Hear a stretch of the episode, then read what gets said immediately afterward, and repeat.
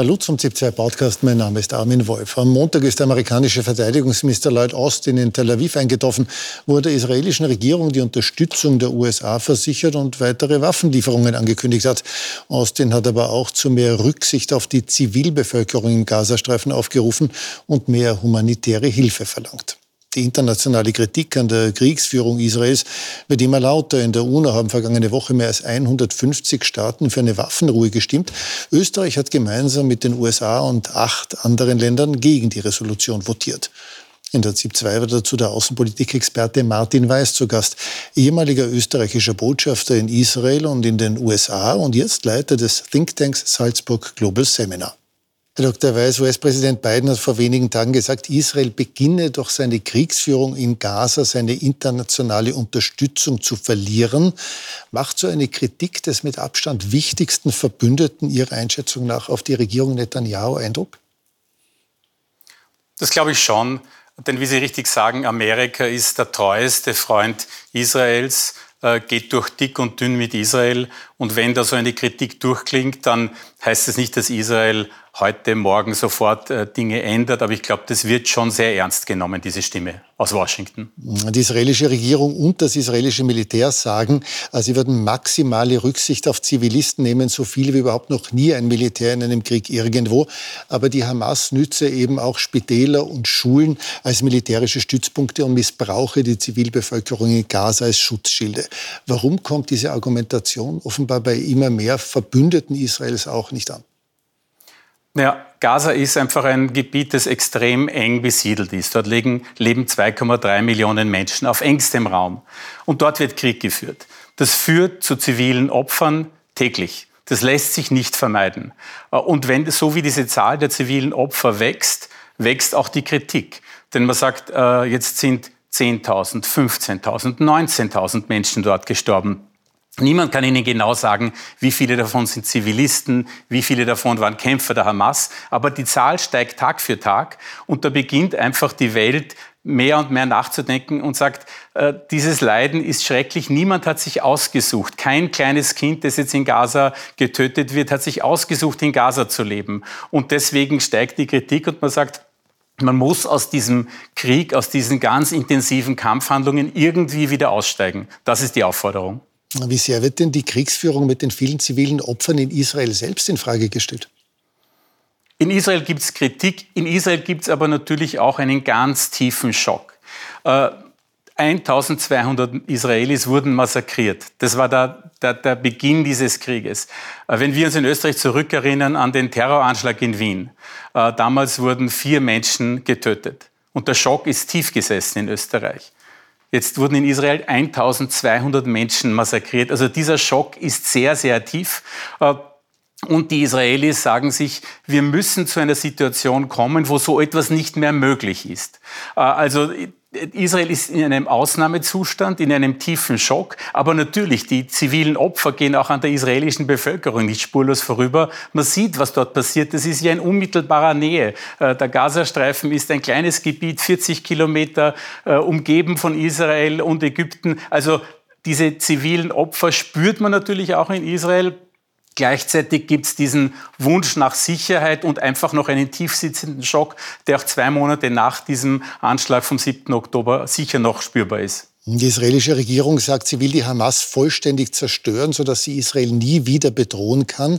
Äh, viele Beobachter bezweifeln, dass das militärisch äh, wirklich möglich ist. Vor allem aber fragen sich viele, was denn nach diesem militärischen Einsatz in einem weitgehend zerstörten Gazastreifen mit fast zwei Millionen Binnenflüchtlingen äh, passieren soll. Gibt es dafür ein absehbares Szenario? Ja, das sind gute Fragen und es gibt äh, wenige gute Antworten darauf. Ähm, denn die Hamas vollständig auszulöschen, wie soll das gelingen? Äh, wie wissen Sie, wer ein Hamas-Kämpfer ist und wer einfach ein äh, Zivilist, ein 17-jähriger Zivilist ist in Gaza? Also diesen Unterschied zu machen, ganz, ganz schwierig. Ich glaube, das eine, was Israel will, dass man sagt, es kann nicht mehr sein, dass die Hamas Gaza führt. Also wenn Sie heute in Gaza mit dem Gesundheitsminister sprechen, dann ist das ein Hamas-Minister. Israel sagt, das kann in Zukunft so nicht mehr sein. Aber was ist die Alternative? Äh, denn Israel sagt gleichzeitig, die Fatah, also die Palästinenserbehörde aus dem Westjordanland, kann auch nicht Gaza führen. Also eine internationale Verwaltung will Israel auch nicht wirklich, ist auch nicht wahnsinnig realistisch. Also viele Fragen, äh, wenige Antworten äh, und man fragt sich, was ist eigentlich, der, was kann der Endpunkt dieser militärischen Operation sein? Ähm, und da gibt es vielleicht eine Antwort. Es leben militärische Führer der Hamas weiterhin in Gaza. Sinawar, Mohammed Daif, die leben dort. Wenn es Israel gelingen würde, diese Führung der Hamas auszuschalten oder gefangen zu nehmen, das könnte ein Punkt sein, wo man die großen militärischen Operationen beendet. Und dann muss man sich langsam in eine neue Situation finden mit einer Pufferzone, mit internationalen Kooperationen. Aber genau weiß, noch niemand, wie das aussehen soll. In Gaza leben zweieinhalb Millionen Palästinenser, auf der besetzten Westbank fast drei Millionen und fast 500.000 israelische Siedler. Jetzt hat die neue israelische Botschafterin in Großbritannien mit einem Interview Schlagzeilen gemacht, in dem sie ganz, ganz vehement erklärt hat, eine Zwei-Staaten-Lösung mit einem unabhängigen Palästinenserstaat wäre keine Option mehr. Aber was dann? Ja, das sagt auch Bibi Netanyahu und äh, die Botschafterin ist selber eine äh, prominente Likud-Politikerin. Ich glaube, sie positioniert sich da schon für künftige Wahlkämpfe. Äh, aber natürlich, die Frage ist, wenn man keine Zwei-Staaten-Lösung will, will man dann eine Ein-Staaten-Lösung? Das würde heißen, dass alle diese Menschen Bürger Israels wären. Dann hätten sie in Israel ungefähr ein Gleichgewicht an jüdischen und an arabischen Einwohnern. Ist das, was man will? Also in Wahrheit bleiben da immer die Fragen offen. Äh, Bibi Netanyahu sagt, ich werde verhindern eine Zwei-Staaten-Lösung. Gerade nach diesem Anschlag ist doch niemandem von uns zumutbar, dass es eine Zwei-Staaten-Lösung gibt. Kann nicht funktionieren. Ein Staat kann auch nicht funktionieren. Was dann? Also viele Fragen, wenige Antworten. Nochmal ganz kurz zurück zur internationalen Reaktion.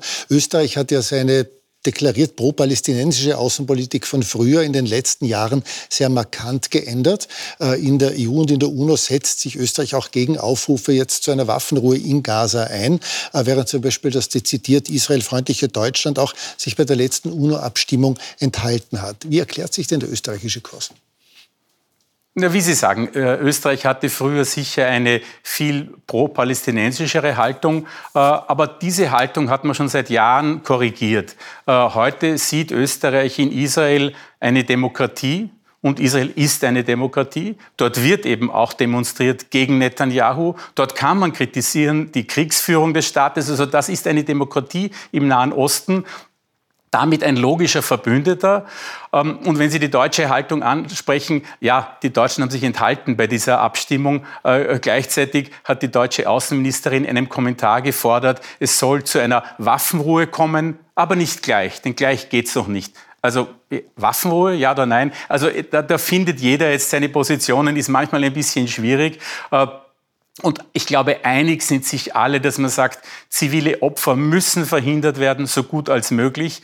Äh, die militärische Auseinandersetzung soll so bald als möglich enden, denn am Ende des Tages werden Israelis und Palästinenser als Nachbarn leben und miteinander leben müssen. Und es muss eine positive, friedliche Zukunft geben. Äh, mit Gewalt wird man am Ende des Tages nichts lösen.